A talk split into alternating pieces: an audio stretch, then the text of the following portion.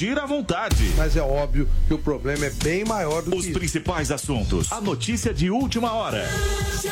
Passa pelo microfone da Jovem Pan. Viu só? A Jovem Pan está com você o tempo todo, em som e imagem. Acesse jovempan.com.br. Baixe o aplicativo da Pan e se inscreva nos nossos canais no YouTube. Emissoras brasileiras da Rádio Pan-Americana. Jovem Pan São Paulo, AM ZYK 521, 620 kHz, FM 100,9 MHz. Jovem Pan News Brasília, ZYH 709, 750 kHz. Jovem Pan News São José do Rio Preto, ZYK 664, 900 kHz. E mais 80 afiliadas em todo o país. Você também pode ouvir a Jovem Pan no seu smartphone ou tablet, através do aplicativo para iOS, Android e Windows Phone. Ou pelo portal jovempan.com.br. Jovem Pan, a rádio do Brasil.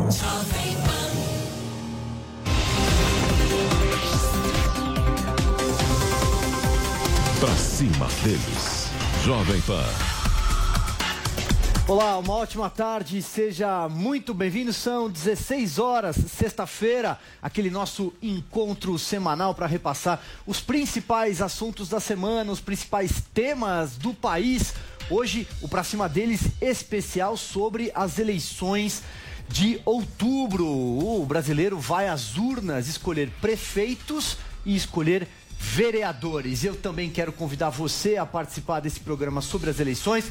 Você que nos acompanha pelo YouTube, também em jp.com.br, a força do streaming e pelas redes sociais, pelo Twitter. Vamos subir aquela tag pra cima deles. Tô aqui espiando tudo que vocês estão escrevendo e a gente segue batendo um papo. Para tratar justamente do pleito, do pleito eleitoral deste ano, Trouxe três presidentes de partidos. Comigo, a deputada Renata Abreu, do Podemos. Tudo bem, deputada? Seja bem-vinda. Tudo ótimo, obrigado, Silvia, a todos os telespectadores do programa. É uma alegria estar aqui com vocês. Também o Juliano Medeiros, do PSOL. Juliano, tudo certo? Boa tarde, Silvio, tudo certo. E o deputado Roberto Freire, do Cidadania. Deputado. É deputado, por enquanto. É verdade, mas tantos Não, mas anos, né? aí- que é a força do, do hábito, até pela chamar pela liturgia do último cargo. É, foi, tá, aí tá correto aí. Um prazer estar aqui com você mais uma vez. Pela primeira vez aqui na Jovem Pan. Nos estúdios novos, É, exatamente. Bom, senhores, é, eu queria então começar fazendo aqui uma, uma explanação sobre as eleições desse ano. A última vez que o brasileiro foi às urnas escolher prefeitos e vereadores, há quatro anos, a eleição terminou com um número interessante. Uma pior taxa de reeleição desde 2000, quando o Instituto da Reeleição passou a valer na eleição pa- para o pleito municipal. Ou seja, a marca, o signo da renovação estava presente naquela, na, naquela eleição. Em, alguma, em algumas praças importantes, alguns colégios eleitorais, por exemplo, eh, Belo Horizonte, o prefeito Alexandre Calil, ele era um não, político, né? ele era dirigente de futebol e etc. Aqui na cidade de São Paulo, o João Dória foi eleito prefeito, na época também como eh, alguém que vinha de fora da política, se apresentava como um empresário e tal. Eh, eu queria saber então qual é a expectativa de vocês para as eleições desse ano, Eh, se, se vocês acreditam que novamente a gente vai ter uma renovação de quadros ou não. O que, que, que que vocês pensam aqui, esse programa Ladies First? Vamos começar aqui né? com cavalheirismo, deputada, por favor.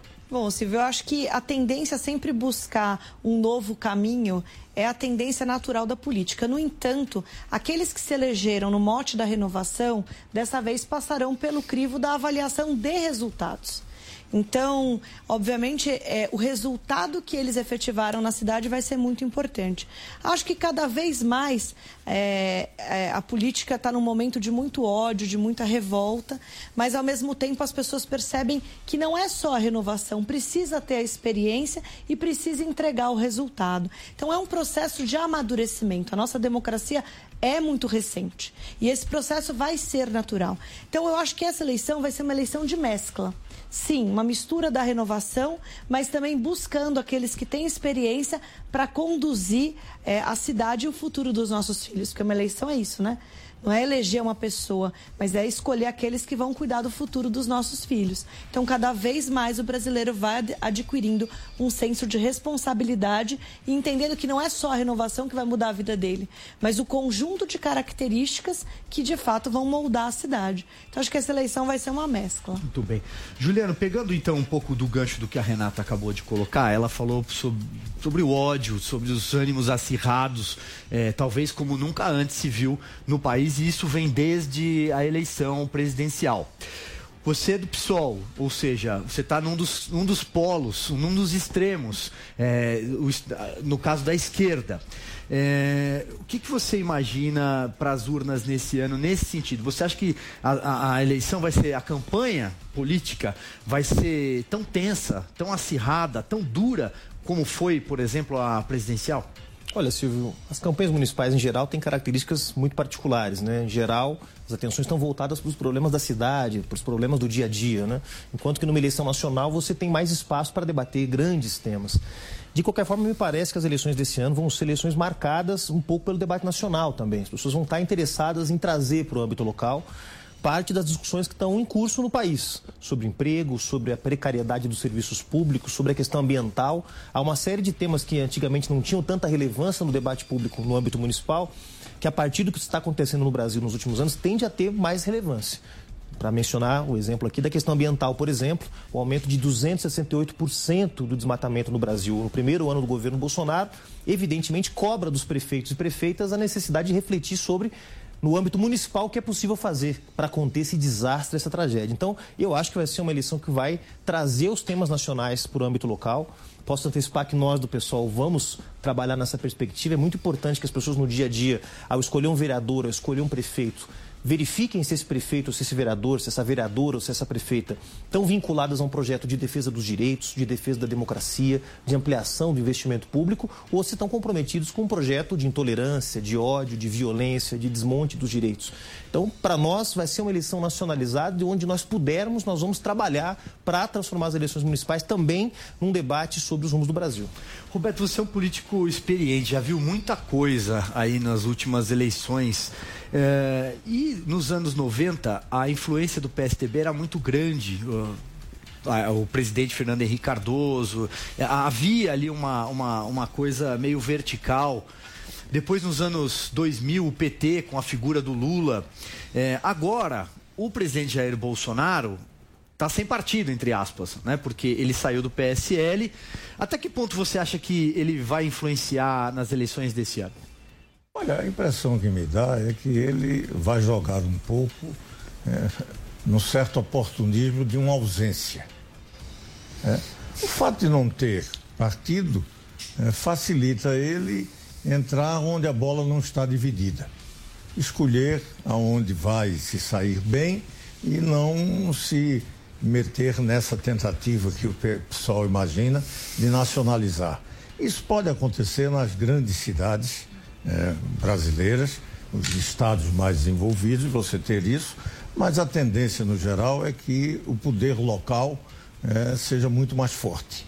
É, porque a discussão vai ser, inclusive na maioria dos municípios, por grupos locais, alguns ainda muito oligárquicos, é, no interior do Brasil, do Nordeste brasileiro em especial, terra dos coronéis que ainda estão lá, não é coronel da polícia nem do militar das Forças Armadas. É o coronelismo, é o, coronel, né? é o coronelismo, coronelismo secular. Então pode acontecer isso. Eu, não, eu acho que ainda nós estamos vivendo, um, e não é só no Brasil, um momento de uma transição política é, muito disruptiva, né, que é um termo da moda. É, nós estamos com instituições meio em pandarecos. É, essa, vamos chamar assim, a inteligência artificial, isso está mudando a sociedade e está deixando para trás a sociedade industrial, um, pós, é, já é pós-capitalismo, é uma outra realidade que está se formando, isso especialmente nas grandes cidades, toda uma discussão de cidade inteligente que vai é, trazer processos de renovação, quer queira, quer não queira. Isso não vai alguém imaginar que a política, nem mesmo a política tradicional, vai se consolidar. Ao contrário, ela vai cada dia perder mais espaço. Eu acho que ainda é cedo porque nós não temos, por exemplo, uma boa resposta sobre como vai ser o desenrolar da nossa economia. É, se se consolida é, uma certa estabilidade com o crescimento, ou se alguns indicadores que são contraditórios é, demonstram que isso não terá uma, uma maior estabilidade. Né? Nós tivemos aí a questão industrial, uma queda significativa nesse mês. E isso não é uma coisa qualquer. Né? Ninguém pode ficar imaginando que vai ter um grande desenvolvimento se você tem um setor industrial numa transição já com essa capacidade da modernidade e não tendo respostas, ninguém vai ficar imaginando que vem resposta para o consumo, que é alguma coisa que sempre foi utilizada aqui. Inclusive o PT usou isso de uma forma desbragada.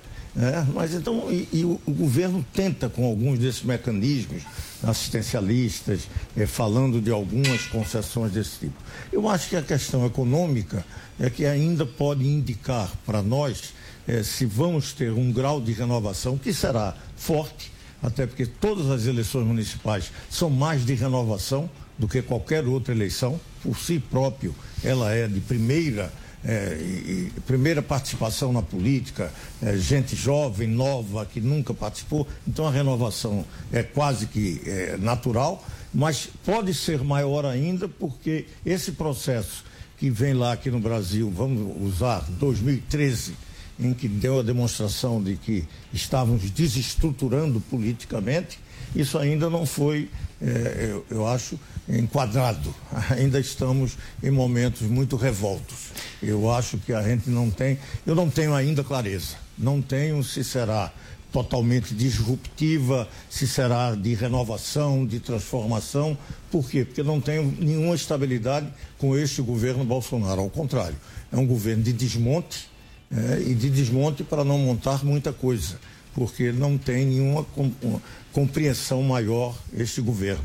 É um governo de frases feitas, é, de assomos é, proto-fascistas, fundamentalismo religioso, muito do ponto de vista cultural extremado, é, do ponto de vista político, mas do ponto de vista econômico ainda sem maior definição é, se Paulo Guedes tem realmente algum projeto.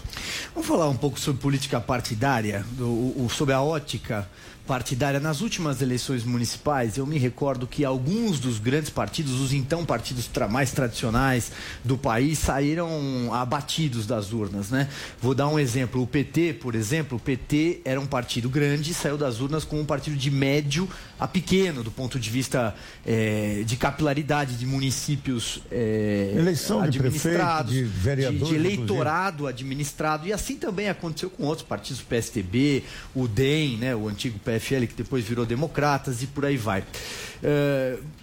O, o PSOL não tanto, mas o Cidadania, que vem, tem toda uma origem do PPS e tal, e o Podemos. São partidos relativamente novos, principalmente o nome na cabeça do eleitor brasileiro. Vocês acham que o, o, o brasileiro ainda, ainda, se ape... ainda vota na legenda? Ele ainda, ele ainda vai procurar esse voto de legenda, Renata? Na verdade, eu, eu, eu, a gente, quando estruturou o projeto do Podemos, foram três anos de estudo entendendo o que é a nova sociedade. A so, eu digo que nós somos cidadãos do século XXI que estão lidando com instituições políticas concebidas no século XVIII, que ainda estão debatendo direito ou esquerda quando o muro de Berlim já caiu faz tempo. Então, é, é, é, o que o Roberto falou. Nós estamos vivendo um momento de ruptura e os partidos precisam falar com a sociedade, que hoje não falam não falam. Então, o que, que a sociedade está clamando? A sociedade quer ser ouvida. Hoje nós caminhamos por uma nova democracia. A democracia não é um sistema estático, ele é um sistema em constante aperfeiçoamento. Começam a surgir movimentos no mundo de partidos que de fato se moldam conforme os anseios da sociedade. E hoje o que movimenta a sociedade, no nosso ponto de vista, não é mais uma ideologia estática, direita ou esquerda, são as causas. Então teve o Fora Dilma, o Fora Temer, a lei da ficha limpa, as 10 medidas da corrupção. Isso é muito dinâmico, até porque as redes sociais, a internet veio promovendo essa revolução. É uma nova era na história da humanidade que é a era da tecnologia. E os partidos políticos precisam entender essa nova democracia dinâmica Então, é, o partido que conseguir, de fato, e é claro que a gente está buscando, que a cidadania está buscando, se conectar novamente com os movimentos da sociedade, que não são mais, no meu ponto de vista, somente uma referência ideológica em que pese o mundo político tratar dessa forma, mas causas em que as pessoas tenham voz nos partidos, aí a gente pode trabalhar uma nova tendência. Com a Lava Jato e os movimentos anticorrupção, prejudicaram muitos partidos tradicionais. Isso eu estou sentindo na pele no Podemos, acredito que o Roberto também na cidadania. As pessoas estão buscando uma alternativa para participar da política, porque os jovens estão mais engajados, mas também preocupados aonde eles estão botando é, a casinha deles. Então, eu acho que vai ser uma eleição que, claro, o brasileiro tem uma cultura de voltar, votar na pessoa, mas ao mesmo tempo ele quer saber aonde essa pessoa está Exato. e com quem eles estão aliados. É, você, você se lembrou muito bem, a Lava Jato ela varreu do ponto de vista é, de coloração partidária praticamente de A a Z, especialmente todos aqueles partidos que fizeram parte é, que foram ao governo, vamos dizer assim, nos últimos anos. É, aliás, alguns partidos, inclusive tradicionais, estão muda mudaram a roupagem. O partido é o mesmo, só mudou o nome. Mas vamos lá, Juliano. É, é, Juliano, no caso do PSOL, eu falei que era um pouco diferente e tal, porque uma coisa que a gente observa, por exemplo, é, é o voto é, mais personificado. Vamos pegar, por exemplo, o deputado Marcelo Freixo. Talvez seja ali o, o, o político do, do, do, PSOL com maior capital eleitoral hoje é, da, da sua legenda. Você acha que tem esse voto do, do, personificado, como eu estou dizendo, ou, você, ou, ou, no caso do PSOL é diferente? Tem ali um. busca-se a legenda? É. Porque é um partido mais ideológico. Veja, acho que é uma crise, Silvio, do sistema de partidário como um todo no Brasil. Renata trouxe alguns elementos, o elemento da corrupção é um elemento forte, mas há outros também, quer dizer, na medida em que os partidos vão enfraquecendo suas identidades políticas, partidos que eram de esquerda passam a ser de centro-direita, partidos que eram de centro passam a ser de extrema-direita, e isso vai, de alguma forma, confundindo as referências na cabeça dos eleitores. Então, de alguma forma, isso vai também aprofundando a crise do sistema partidário brasileiro, que tem como base não tanto esse fenômeno que eu descrevi, mas principalmente uma desconexão do sistema partidário com a vida das pessoas. Ou seja, as pessoas identificam os partidos como parte do problema e não como parte da solução. E isso foi muito bem visto nas eleições de 2018. Os partidos do espectro do centro, centro-direita e a centro-esquerda, que eram mais, digamos, identificadas pelo eleitorado como responsáveis pela crise econômica, pela crise social, pela violência, foram punidos nas urnas. Vamos ver a votação dos grandes partidos, o PSDB, Sim. o DEM, né, o PSDB. Né? O PT acabou tendo um bom desempenho, porque também acabou entrando na polarização por conta da prisão do ex-presidente Lula e acabou se tornando um polo, digamos assim, nesse contexto de polarização, embora já seja um partido de centro-esquerda há vários anos. Então eu acho que primeiro tem uma dificuldade de referência do eleitorado, de compreender a diferença das legendas. Tem muita legenda de aluguel, muita legenda com pouca identidade ideológica. É claro. É inacreditável, vamos falar a verdade, é inacreditável um sistema, um sistema político como o nosso que você tem 33 partidos, é, é, salvo engano, na Câmara dos Deputados tem quase 30 partidos representados. Né? É. é. inacreditável isso. Para um partido como uma sopa de letrinhas. É, para um partido como o pessoal, que é um partido, como você disse, que tem uma, uma clara definição ideológica, nós somos um partido de esquerda, queremos nos identificar com os movimentos de nova esquerda que estão em curso no mundo todo, queremos nos afirmar como um partido contra os privilégios, contra as elites. Então eu acho que quem se identifica com essas posições é mais fácil é, escolher primeiro o partido, depois escolher um dos candidatos. Mas é claro que o nosso sistema partidário, o nosso sistema eleitoral, privilegiam muito as personalidades. Então, fenômenos como Tiririca, fenômenos como, recentemente, inclusive Joyce Hasselman, pessoas que não têm uma história na política, uma tradição na política, acabam sendo muito votadas, mesmo que não representem politicamente nenhum projeto muito claro. E isso tem a ver com o nosso sistema. Né? Eu, por exemplo, no pessoal, nós defendemos o voto em lista partidária, que as pessoas votem, como é na maioria dos países da Europa, em vários países da América Latina e da América Central, o voto no partido. Uma lista pré-ordenada que o partido define antecipadamente. E não, como é hoje, um voto absolutamente personificado, no qual o eleitor não pode ter do seu eleito nenhum tipo de compromisso, porque ele pode trocar de partido no dia seguinte e isso desfaz completamente a confiança na democracia. Roberto, você concorda? Porque o Cidadania, por exemplo, não leva o partido na frente. O Podemos também não leva o partido na frente. É, o, o PP virou progressistas. Até o PMDB, né, virou MDB. Essa, esse tirar o partido já é reflexo da, da, dessa crise é, é, partidária, vamos dizer assim, da falência, pelo menos na cabeça do eleitor médio, de que, olha, partido não presta, partido é tudo igual, não vamos votar em nenhum, afinal de contas está tudo lá no petrolão, todo mundo rouba. Não, mas é, se isso fosse só um problema brasileiro, você teria razão. Mas não é. Isso é um problema mundial. Né? Isso está acontecendo em todas as democracias do mundo. É, o, o, nome do partido começa a, a, sair da ideia que é datado, porque partido é da sociedade industrial. É, surgiu o primeiro partido, é o operário, social-democrata do operário alemão. Sim. É, então é muito datado com o chamado capitalismo. Nós estamos vivendo numa sociedade em que, eh, na Europa, vamos dizer, os setores mais avançados, você hoje começa a ter os grandes movimentos eh, superando partidos históricos, seculares até. Na França, na Itália, inicialmente lá com aquele movimento Cinco Estrelas, é, que conseguiu desbancar, inclusive, o Partido Comunista, mesmo mudando de nome democrata, dos mais fortes que existiam na, na Europa, né, na sua época. Inglaterra, recentemente. Inglaterra, agora, você está com movimentos que romperam e, e, e, provocaram rupturas em partidos seculares, conservador e trabalhista, quando discutia o Brexit, a questão da globalização, você tinha racha interno. Né? Então, esse processo é um processo mundial. Claro, aqui nós temos ainda, pra, com acréscimo, o fato da Lava Jato, é, que trouxe ainda como uma bomba é, em torno dos grandes partidos, especialmente que se envolveram com todo, no período tempos de Lula, que se envolveram é, nos grandes escândalos. Então, isso trouxe ainda mais uma carga em torno dos partidos. E, infelizmente, o Brasil fica imaginando, e aí era uma coisa que a gente discutia muito. A gente pensava que era muito mais Europa, quando a gente é muito mais Estados Unidos, do ponto de vista partidário. Né? Os partidos pelo continente, que é o Brasil, você tem muita diferenciação do que é partido numa região, do que é noutra. É um pouco como é republicano e democrata, em uma sociedade com um outro sistema. É, seja judicial, seja político, diferente, mas numa sociedade muito multiforme, como é a brasileira. Nós não temos a tradição dos partidos históricos, formados em torno de ideologias. Isso aqui nunca teve.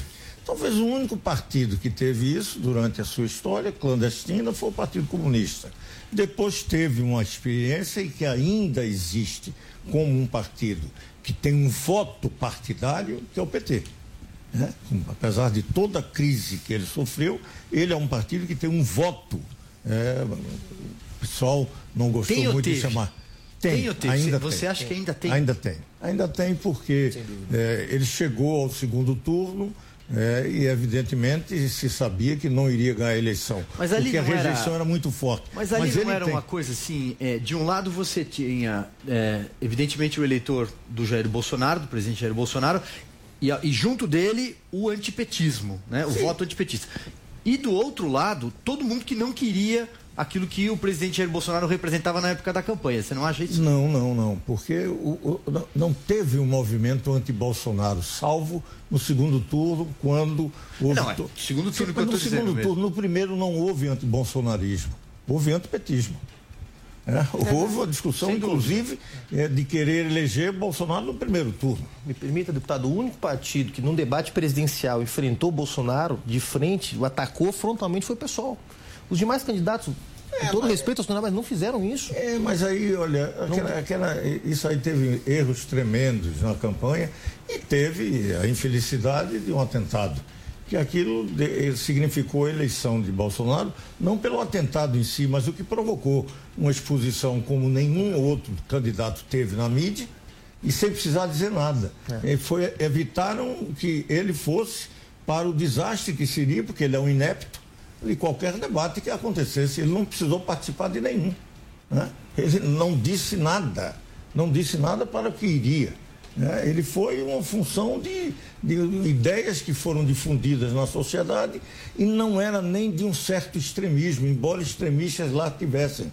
Ele foi como alguém que era o outsider, embora não fosse nada eh, contra o establishment, ao contrário, era um baixo clero do pior establishment que tínhamos e, e representou eh, a alternativa para evitar que o PT viesse. Uma, uma eleição bem atípica. Né? E não adianta a gente imaginar que a eleição está significando agora. A, a, o extremismo de direita, o protofascismo, está se organizando com Bolsonaro no governo, não na campanha.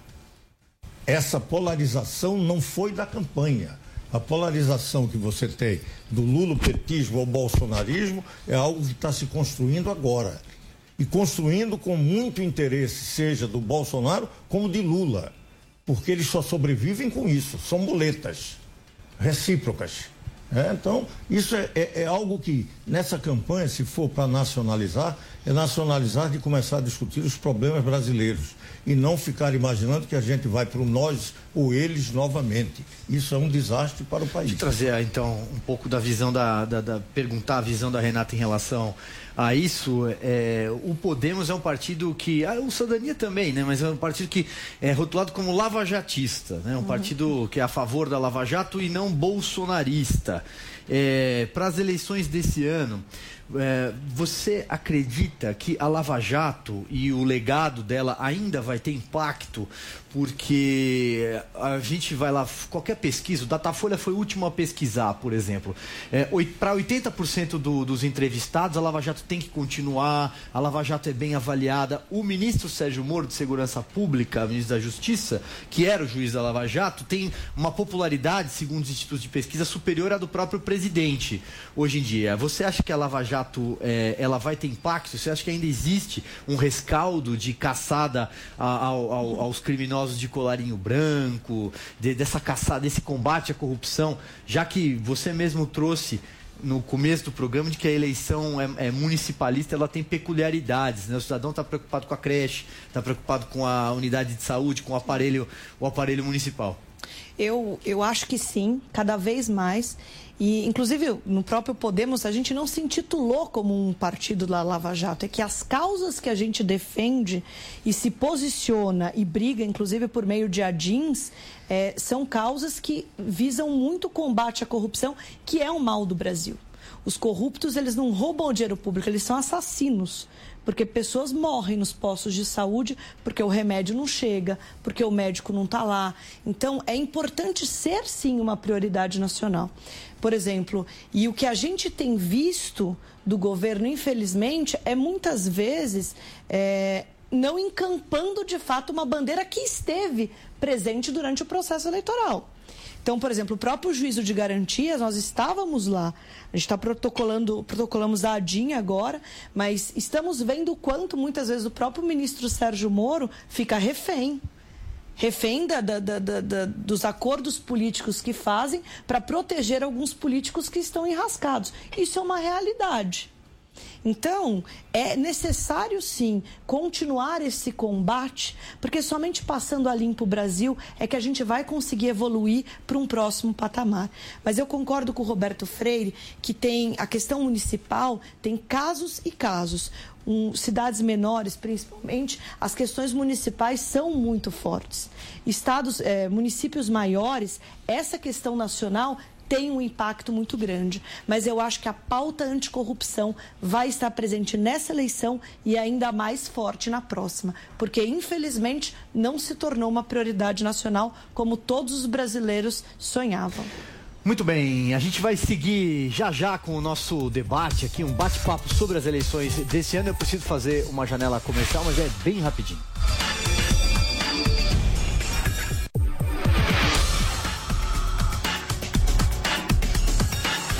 Pra cima deles. Jovem Pan. A notícia que você quer saber. A notícia que você precisa saber. 24 horas com você. No seu rádio e na internet. Jovem Pan.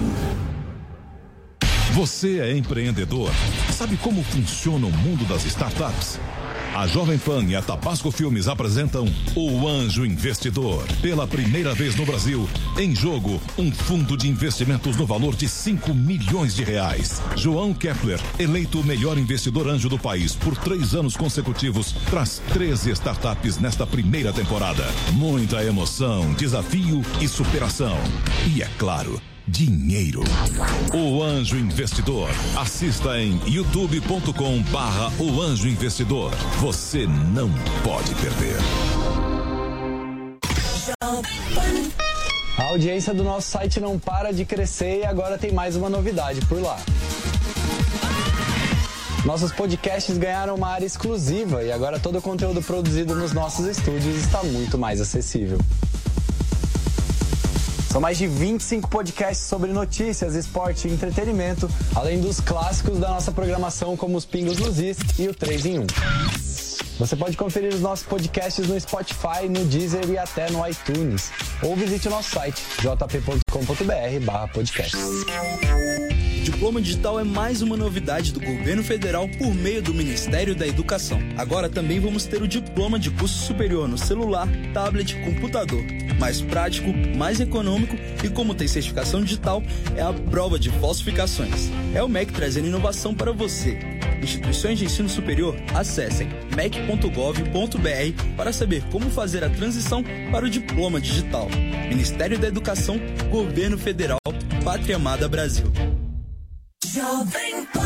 A Jovem Pan está com você em todos os lugares e em todos os momentos. Nós vamos andar num veículo terra-via. O mercado trabalha na expectativa de uma redução. De manhã, informação e opinião na medida para começar o dia do jeito certo. A MP da Liberdade Econômica tem que ser aprovada. Quatro membros do alto escalão do governo Pará. No começo da tarde, a equipe de esportes da Jovem Pan entra em campo com você. Estamos juntos mais uma vez para mais uma edição do nosso Esporte em Discussão para você. Para analisar os lances polêmicos e discutir à vontade. Ao longo do dia, nossos repórteres não deixam escapar nada. Tráfico de pessoas. A notícia de última hora. E aquilo que mexe com a sua rotina. Pela marginal do Rio Tietê, em direção a Ayrton Senna, tem agora. Tudo passa pelo microfone da Pan.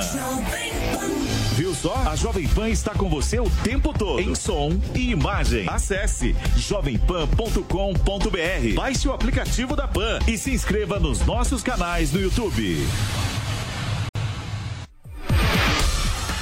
Estamos de volta, este é o Pra Cima Deles, para toda a rede Jovem Pan News, o nosso happy hour semanal. Às sextas-feiras a gente reúne o time de comentaristas, traz convidados para repassar os temas importantes do nosso país. Hoje um programa especial sobre as eleições municipais. Você que nos acompanha vai às urnas em outubro escolher prefeitos e também vereadores. Tenho aqui o Roberto Freire, o Juliano Medeiros e a deputada Renata Abreu presidente do Podemos, representante do PSOL e também representante do Cidadania.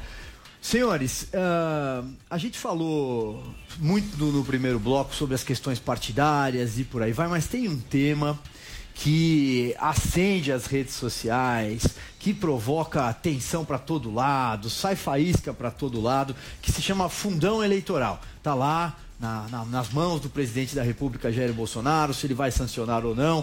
Ele mesmo ficou numa situação embaraçosa, acho que reconheceu isso numa live recente que ele fez nas redes sociais, de ter que tocar para frente e não contrariar a decisão do Congresso Nacional em aprovar esse fundão eleitoral. A minha pergunta para vocês é a seguinte: vocês acham que depois de tudo que a gente falou sobre renovação, sobre uma mudança de paradigma é, do ponto de vista de corrupção, e aí a gente acaba embarcando em financiamento de campanha, porque muito da corrupção é, que sangrou as estatais, sangrou o Estado brasileiro, foi também para abastecer campanha eleitoral, foi para fazer caixa 2 e por aí vai. Vocês acham que o brasileiro, que o eleitor entende é, se você chegar assim e disser assim, olha, nós vamos tirar dinheiro da saúde, está lá separado no orçamento para a saúde, nós vamos tirar dinheiro para outras áreas prioritárias para colocar dinheiro para financiar a campanha política. Depois de tudo que a gente viu com a Lava Jato, vocês acham que o brasileiro apoia esse fundão eleitoral, deputada? A senhora estava lá no Congresso, inclusive. Estava. O Podemos ver... é favorável ao fundão eleitoral? Na verdade, é o seguinte: na última legislatura, nós tínhamos um debate que era acabar ou não com o financiamento privado. E naquele momento a população se mobilizou para ir contra o financiamento privado, porque foi de fato o grande é, propulsor da corrupção. Então, a discussão se deu no entorno disso. Nós, eu me posicionei favorável ao fim do financiamento privado. Porque você elegia pessoas amarradas ao poderio econômico, amarrado a corporações econômicas. Você não tinha uma independência do Congresso. Agora, se não tem financiamento privado, precisa ter um outro tipo de financiamento. O financiamento público ele dá uma independência ao Congresso. Em todas as democracias do mundo existe algum tipo de financiamento. Nós defendemos que isso é, seja feito um plebiscito para a população decidir, porque naquele momento a pressão foi muito grande contra o financiamento privado. Hoje, o financiamento público é uma realidade e eu, pessoalmente, acho importante para dar independência ao Congresso. A questão é quanto. Nós somos contra o aumento do fundão porque precisa ter razoabilidade. Agora, uma coisa é importante se ter noção. Quando você fala, vamos tirar dinheiro público da saúde e da educação para financiar campanhas eleitorais, eu pergunto, quando era financiamento privado, isso acontecia ou não? Acontecia por meio de contratos superfaturados que eram desviados para investir nas campanhas eleitorais. Isso foi o resultado da Lava Jato. Foi isso que aconteceu no Brasil. Então nós precisamos saber. É, eu acho que o fundo eleitoral, o financiamento público, é bom para o Brasil, desde que tenha transparência, equilíbrio e que possa promover também a renovação política que o brasileiro sonha. Eu acho que esse ajuste precisa ser feito. Agora, algum tipo de financiamento, a democracia custa. Então, é necessário. Qualquer, eu acho que o brasileiro tem que ser chamado a decidir. Nós queremos financiamento privado ou nós queremos financiamento público? Em quais moldes? Você a corre o risco só o eleitorado dizer que não tem financiamento nenhum. Que a política ainda está num determinado momento. Que tem, porque, é verdade. É claro, mas eu acho que tem razão. Eu acho que você tem que ter, temos que ter a coragem de dizer. O que aconteceu no Brasil foi uma intervenção ah, equivocada do Supremo, sem discussão de como acabar com o financiamento privado, porque não foi o Congresso que fez, foi uma decisão do Supremo. É verdade. Arbitrária, né? porque de um ativismo legislativo não cabia aquela decisão. É. Né? E isso gerou, por exemplo, a incapacidade de você regulamentar bem a questão do fundo público de financiamento. Não Verdade. houve um debate. Verdade. Houve uma decisão e a sociedade pega de surpresa, não sabe porque tem um fundo partidário. Tem uma, eh, um fundo eleitoral, tem um outros problemas. Por exemplo, as, todas as economias, todas as democracias no mundo têm financiamento público, até mesmo os Estados Unidos, que tem misto, tem financiamento público e privado. Pois bem, mas a maioria das, das democracias é financiamento público. O que no Brasil tem de estranho é que você, além de um financiamento eleitoral, você tem um financiamento dos partidos. Isso aqui é um grave equívoco. O Estado não é para estar tá sustentando partido algum. O que não deveria existir era o fundo partidário, o partido que se vire. É uma sociedade da, da, da, é, privada, embora seja pública também, esse paradoxo. Mas é uma sociedade privada, se organize e sobreviva. Não ter financiamento público para isso. Agora, o financiamento privado, sim. O financiamento público para a eleição tem que ter e tem que ter clareza do que seja. Não pode ter é com um presidente da República que joga nisso com oportunismo. Porque esse mandado que foi lá, do valor que foi aprovado, foi feito com acordo com ele. E ele quer bancar para a sociedade é como não tendo nada com isso. Você tem um presidente da República que não assume suas responsabilidades, gera, evidentemente, na sociedade total desencontro. O que, que vocês pensam do, do, do discurso de que é, caso ele não sancione, caso ele não não não, dá, não desse andamento, uma bobagem do é, ele sofreria ele isso, sofreria isso impeachment é grande, por crime de responsabilidade. Isso é uma grande bobagem. Ele não entender isso é o analfabetismo funcional de ler uma lei. É mais do que isso, deputado, é um discurso funcional claro, para poder. Não tem nada disso. O problema que não pode é você é impedir uma lei vigente dela ser aplicada. Aí cabe crime de responsabilidade. O veto não tem nada a ver com lei é o valor, no, né? do, prevista na, na, no crime de responsabilidade. Né? O veto impede uma lei de entrar em vigência, portanto, é um, uma capacidade que ele tem do ponto de vista constitucional. Aí diz, não, mas tem que ter o fundo, porque a lei eleitoral assim prevê. Também você envia outra, outra, outro projeto de lei. Ou derruba o veto. Claro, não tem. É, é olha, é, é incrível, mas o Brasil está vivendo disso. É um presidente da República que, com irresponsabilidades, passa essa intranquilidade. Ele que tem nada com impeachment, né? isso aí é evidente que é um analfabetismo é, funcional de não saber ler a, a, a, legislação. Não tem nada disso, ele pode vetar. O que não pode é deixar de ter a iniciativa de propor uma lei que tenha a definição do fundo eleitoral, dos termos da legislação. Mas você, a capacidade de vetar, não.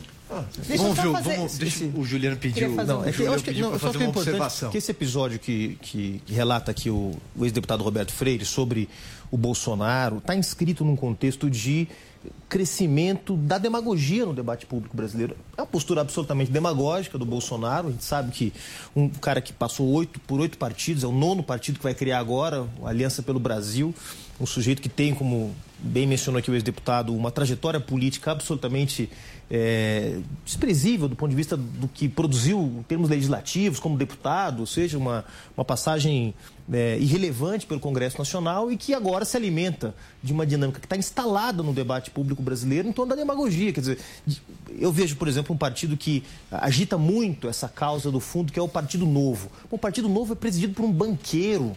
É claro que um partido que tem acesso a recursos da forma que o novo tem, vai ser contra o financiamento público de campanha. Eles não precisam desses recursos, eles podem se financiar através do financiamento privado de campanha, que, como disse a deputada Renata, é a mãe da corrupção no Brasil. Ao se legalizar o financiamento privado de campanha no Brasil, se instalou um mecanismo eficiente para lavar dinheiro roubado nesse país. Ou seja, você retirava dinheiro do Estado através de contratos superfaturados e voltava na forma de financiamento de campanha. Isso foi revelado não só pela Lava Jato, mas muito antes. Muito Isso são antes. procedimentos que estão procedimentos que vêm já de governos muito anteriores. Então eu acho que essa, essa demagogia que se instalou no debate público, que tenta criminalizar a política, primeiro os partidos e a Lava Jato, desse ponto de vista, é importante que se diga, cumpriu um papel de ajudar a criminalizar a política no Brasil. Porque ao dizer que todo o sistema político está corrompido, ao dizer que todo o sistema político faz parte do jogo do toma lá da cá, da corrupção, a Lava Jato ajudou a enfraquecer a democracia brasileira. Então, portanto, é importante que nas próximas eleições, ao discutir o papel dos partidos, o papel do financiamento, a gente retire da sala esses argumentos demagógicos e volte a debater o papel dos partidos, o papel das instituições, o papel da democracia. Sim, eu queria só, eu queria só, só falar... Só para ficar claro, o Cidadania votou contra o aumento do fundo.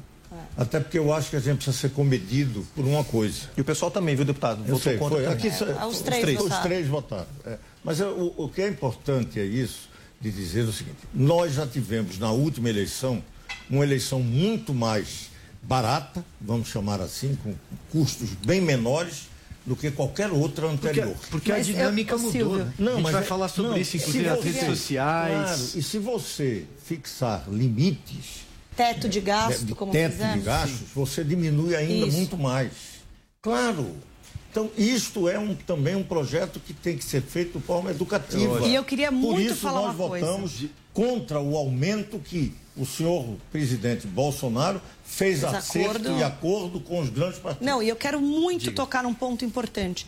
A importância que foi o fundo eleitoral para as políticas de crescimento, por exemplo, das minorias como as mulheres. Foi o maior crescimento da bancada feminina, porque uma parte do recurso é, foi obrigatório para as mulheres. E pela primeira vez, as mulheres puderam ter a oportunidade de ter condições de concorrer numa eleição.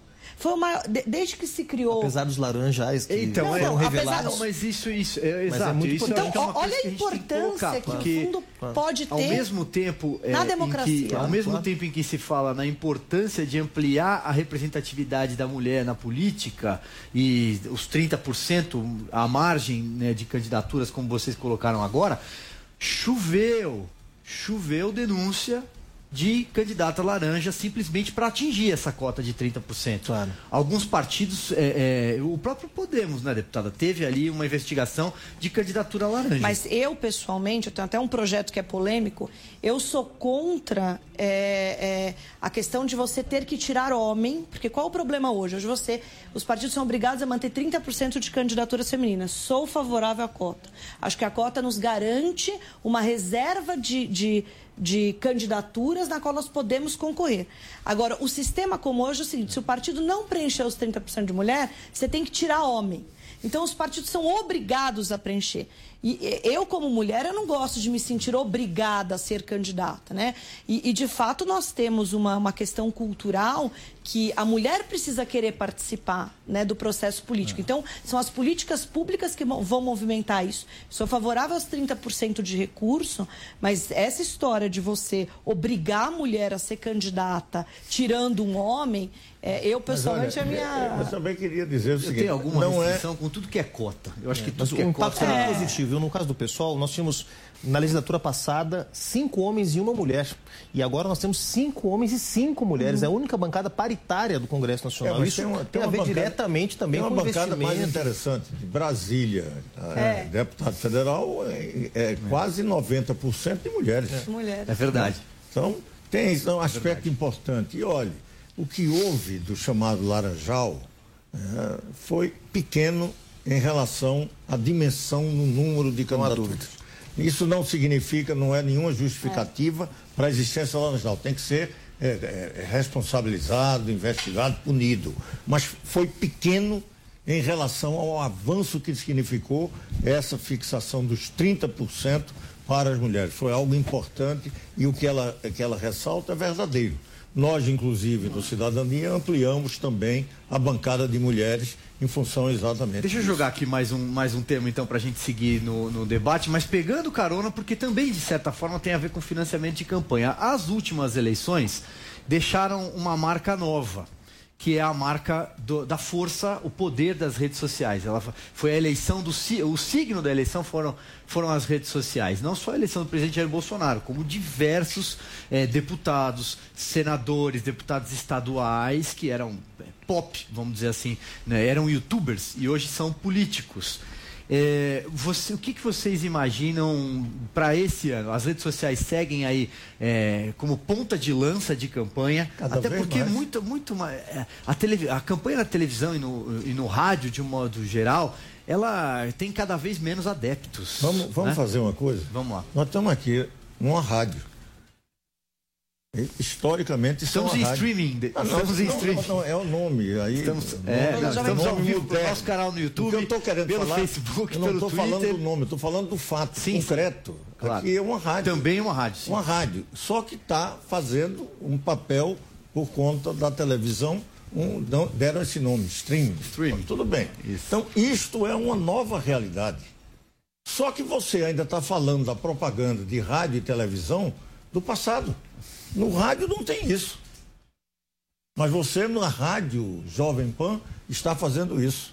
É. Mas nós estamos na política lá no século XX, né? no comecinho uh, dos programas de rádio. Então, tudo isso vai mudar. Né? E vai perder espaço exatamente por não modernizar-se. Cada vez mais forte a presença das redes. É, agora, olhe, só para levantar aqui uma questão. É, precisa e não se tem noção, por exemplo, do que é que significou o uso dessa rede com recursos que não foram é, declarados, que não eram de fundo eleitoral e que vieram e não se sabe de onde. Para que a gente não fique aqui imaginando, porque eu fiz campanha também de WhatsApp, de rede, e não teve impacto nenhum, tive uma votação ridícula. Né? Outros tiveram grande votação. Como?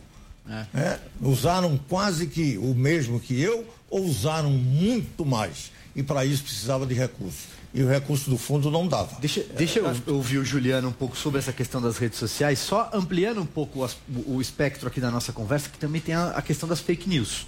Também foi uma marca do último pleito é, há dois anos.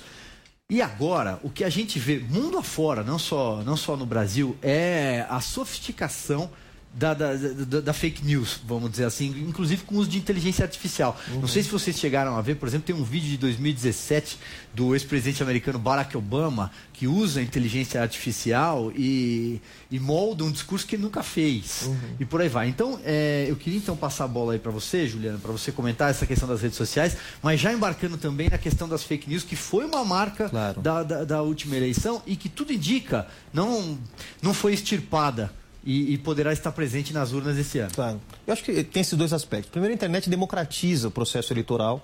Vamos lembrar, por exemplo, 2002. Campanha, cada candidato presidencial tinha uma dupla sertaneja é fazendo campanha. Um negócio caríssimo. As cidades ficavam emporcalhadas de... Showmício, né? Os showmícios, os chamados showmícios, né? O Zezé de Camargo e Luciano com o Lula, o Chitãozinho Chororó com o Serra. Esse foi o padrão da campanha de 2002. Ou seja, eram campanhas milionárias. Né? E agora nós estamos vivendo uma realidade na qual, primeiro, se tenta diminuir o custo das campanhas, a internet ajuda nisso, ela democratiza. Então, primeiro, acho que é um aspecto positivo, o pessoal usa muito as redes sociais, nossos deputados e deputadas têm uma influência grande nas redes, a gente acha isso muito positivo. Agora, tem esse outro aspecto. É ainda uma tecnologia que não pode, não consegue ser controlada pela, pelas instituições democráticas brasileiras. Eu tive com a ministra Rosa Weber entregando, junto com outros partidos, o PSB, o PDT, o PT, o PCdoB, a denúncia contra uh, uh, o financiamento empresarial de campanhas, portanto, ilegal, né, é para o financiamento da campanha do seu Jair Bolsonaro.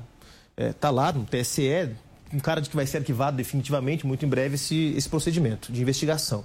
Mas por quê? Porque está evidente que, por ser um, um, sistema com pouco controle, e o TSE visivelmente, Silvio, não tinha a menor condição de fiscalizar. Eles estavam um ano debatendo o combate às fake news e não estavam preparados para o que aconteceu no Brasil. Aliás, o Brasil foi um laboratório. Vamos lembrar que as fake news que foram usadas no Brexit na Inglaterra, que foram usadas nos Estados Unidos pela eleição Começou do Trump. aqui, teve né? uma também lá na Trindade Tobago, aqui no Exatamente, Brasil. Exatamente, vários ah, tempos. Esse Colômbia, uso... ah, é Colômbia, não, é. Cambridge Analytica. Analytica. Eles, esse, mas isso usava, usava uma ideia de coleta de dados das redes sociais, Facebook, Instagram e por aí vai.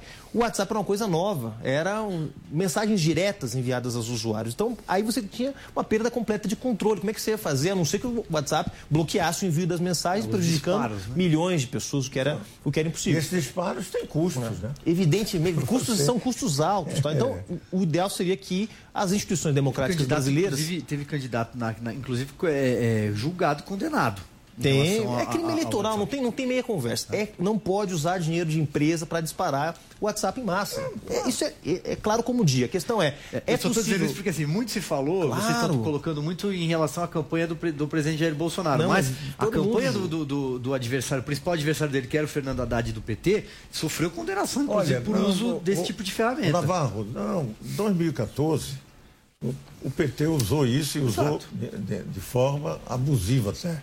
Eu sofri é. isso em Brasília. De, Bom, é, equipes desse tipo. Que foi denunciado, inclusive, é isso, pela imprensa brasileira. O que, foi nós, denunciado. O que nós temos que pensar. O Magnello, governador, de, do, é, na época, governador lá em Distrito Federal. Foi utilizado. E olhe, infelizmente, não adianta porque não tem ditadura que resolva isso. E essa rede, evidentemente, vai ter é, outros desdobramentos o que pode ter, e aí é um pouco de um certo otimismo, mas eu acredito no ser humano, é que eu acho que aqueles que vão utilizar predominantemente isso serão aqueles que vão respeitar os outros seres humanos. E isso será vitorioso. Deixa eu... é? Então não, não, é, não é imaginar que o mundo vai ser dominado pelos cafajestes, pelos gangsters, pela marginalidade. Isso vai existir, mas eu acho que vai predominar você ter cada vez mais uma, uma afirmação maior das redes democráticas. Eu não sou alguém de imaginar que nós vamos nos perder por conta de que será dominado pelo crime. É, deixa eu é, é, devolver a palavra aqui para o Juliano, depois na sequência vocês também comentam.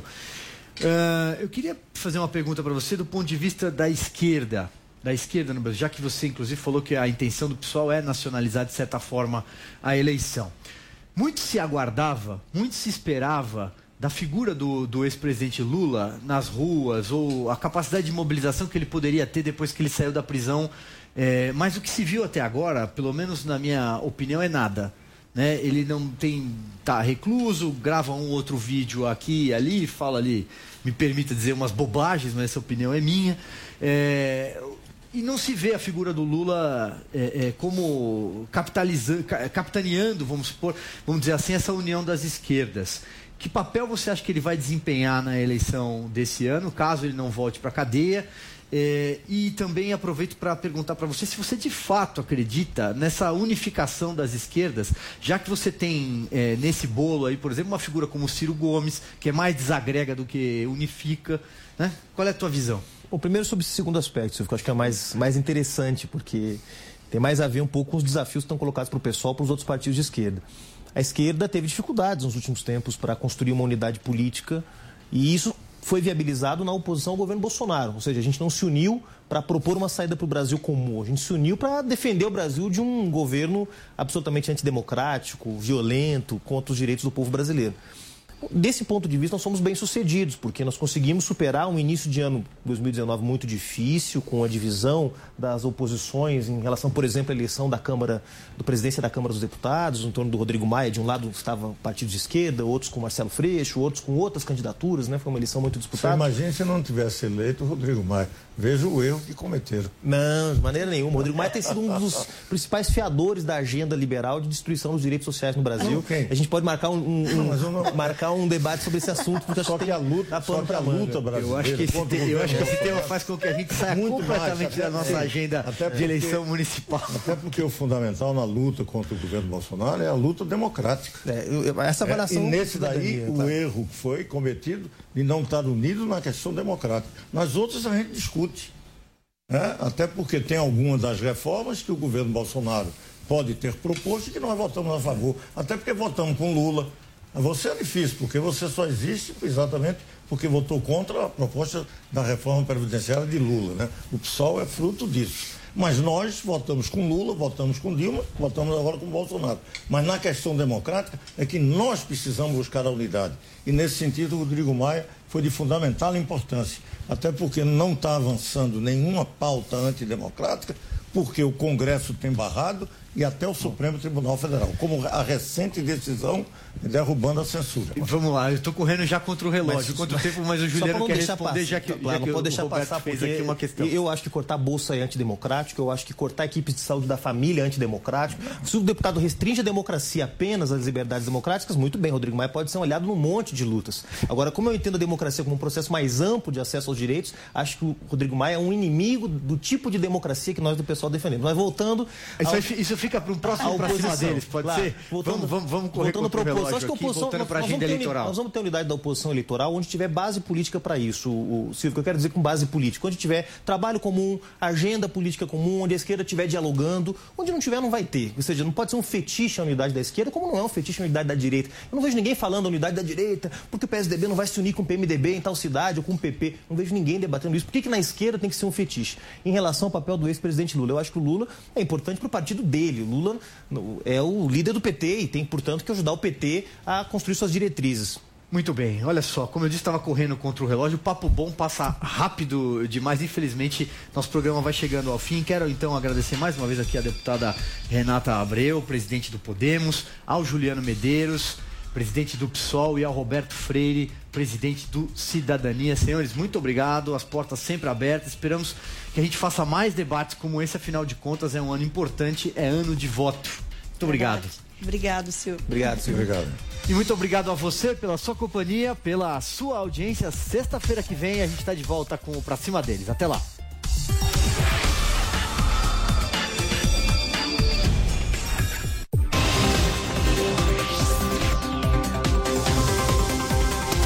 Cima deles. Jovem Pan. Ouça a Jovem Pan a toda hora e em qualquer lugar. Com o aplicativo da PAN, você pode assistir mais de 12 horas de programação ao vivo, jornalismo de primeira, política e tudo sobre o seu time do coração. Ouça a Jovem Pan News, a Jovem Pan FM e as afiliadas da PAN de todo o país. Tudo ao alcance de um toque. Baixe agora. É o do ícone vermelho, disponível para todos os smartphones. Jovem Pan News. Augusto Aras quer excluir juiz das garantias de casos da Lei Maria da Penha e do Tribunal do Júri. Caso o Conselho Nacional de Justiça não concorde com esse ponto, o Procurador-Geral da República defende que os juízes das garantias nestes processos sejam especializados. Estas e outras sugestões foram encaminhadas nesta quinta-feira pela PGR ao CNJ. O Ministério Público sugere que a novidade não valha em processos no Superior Tribunal de Justiça e no Supremo Tribunal Federal. O PGR defende que a mudança seja aplicada apenas em inquéritos e processos novos, para evitar discussões sobre juiz natural e a jurisdição para casos em andamento. O Ministério Público defende que 30 dias não são suficientes para a medida entrar em vigor. O documento ainda aponta para a necessidade de deixar claro se a nova lei se aplica a casos que tramitam na Justiça Eleitoral. O documento apresentado por Aras foi elaborado por câmaras de coordenação e revisão da PGR. Após a sanção, o presidente do CNJ, Dias Toffoli, criou um grupo de trabalho que tem até o próximo dia 15 para apresentar uma proposta de ato normativo sobre o tema. O colegiado também abriu uma consulta pública que termina hoje para ouvir sugestões como as apresentadas pela Procuradoria-Geral da República. De acordo com a nova lei, o juiz das garantias será responsável por conduzir o processo, mas não pela sentença do caso. Partidos políticos e entidades já questionaram a mudança no STF. Toffoli, no entanto, tem dito que a implementação da novidade é plenamente factível e não aumentará os gastos do Poder Judiciário. Emissoras brasileiras da Rádio Pan-Americana. Jovem Pan São Paulo, AM ZYK 521, 620 kHz, FM 100,9 MHz. Jovem Pan News Brasília, ZYH 709, 750 kHz. Jovem Pan News São José do Rio Preto, ZYK 664, 900 kHz. E mais 80 afiliadas em todo o país. Você também pode ouvir a Jovem Pan no seu smartphone ou tablet, através do aplicativo para iOS, Android e Windows Phone. Ou pelo portal jovempan.com.br. Jovem Pan, a rádio do Brasil. Jovem Pan.